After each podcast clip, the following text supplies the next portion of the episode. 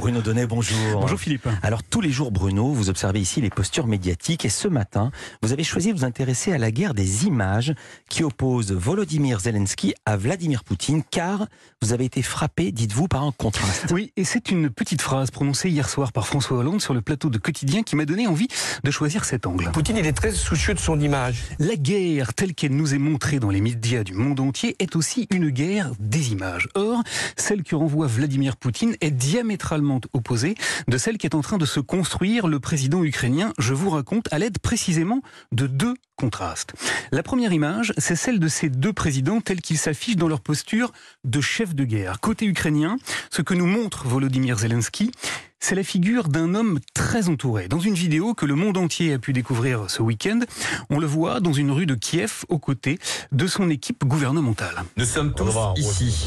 Nos militaires sont ici. Nos citoyens sont ici. Nous sommes tous ici défendant notre indépendance, notre pays. Et cela le restera. Gloire à ceux qui nous défendent. Gloire à celles qui nous défendent. Dans cette séquence-là, le président ukrainien nous regarde droit dans les yeux. Il se filme lui-même à l'aide de son téléphone portable et il poste sa vidéo sur les réseaux sociaux. Bref, vêtu de son t-shirt vert et d'un gilet ouvert, il ressemble à Monsieur Tout le Monde. Il nous ressemble et utilise un canal de communication à la fois ultra moderne et accessible à tous en un mot populaire. Côté russe maintenant, une photo. Poutine est assis à l'extrémité d'une immense table qui semble mesurer plus de 10 mètres de long. Il est seul, tout seul à un bout, alors qu'à l'autre, très loin de lui, sept personnes en rang serré l'écoutent sans bouger. Autour de cette table, on aperçoit aussi deux caméras, deux vieux coucous de la télévision russe. La première est pointée dans la direction de ceux qui écoutent. Seulement voilà, derrière cette caméra-là, il n'y a personne, pas d'opérateur, et on comprend donc qu'on ne verra pas ces gens car ils n'importent pas.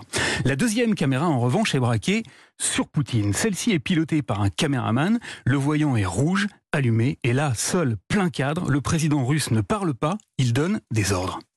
J'ordonne au ministre de la Défense et au chef d'état-major de mettre les forces de dissuasion de l'armée russe en régime spécial d'alerte au combat. La deuxième image maintenant, c'est celle de ceux qui font la guerre. Côté russe, les télévisions du monde entier renvoient des images d'hommes.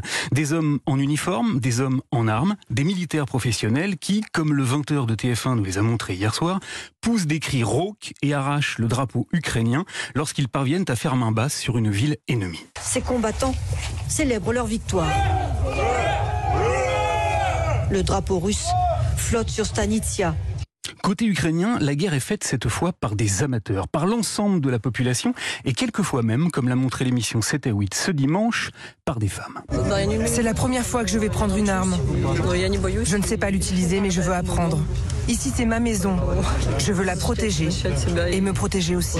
Contraste spectaculaire entre la douceur du visage de cette jeune femme et la brutalité des cris des soldats russes. Et pour les armes, eh ben c'est pareil. La télévision nous montre à l'envie les Ukrainiens en train de fabriquer des cocktails Molotov avec des bouteilles vides et les moyens du bord, tandis que les Russes avancent dans des chars lourds que rien ne semble pouvoir arrêter, exception faite du courage de quelques Ukrainiens que les télévisions filment, semblant voir se rejouer devant leurs caméras des images déjà vues sur la place Tiananmen. Qui n'hésite pas à s'agenouiller devant un blindé russe. Tentative désespérée de ralentir la progression ennemie. Enfin, et parce que le son, hein, nous le savons tous euh, ici, Philippe, à la radio, est également un facteur primordial au cri des militaires russes, au fracas de leurs obus, les Ukrainiens opposent des formules dont le courage et l'abnégation forcent notre admiration. Vous êtes français Vous allez voir.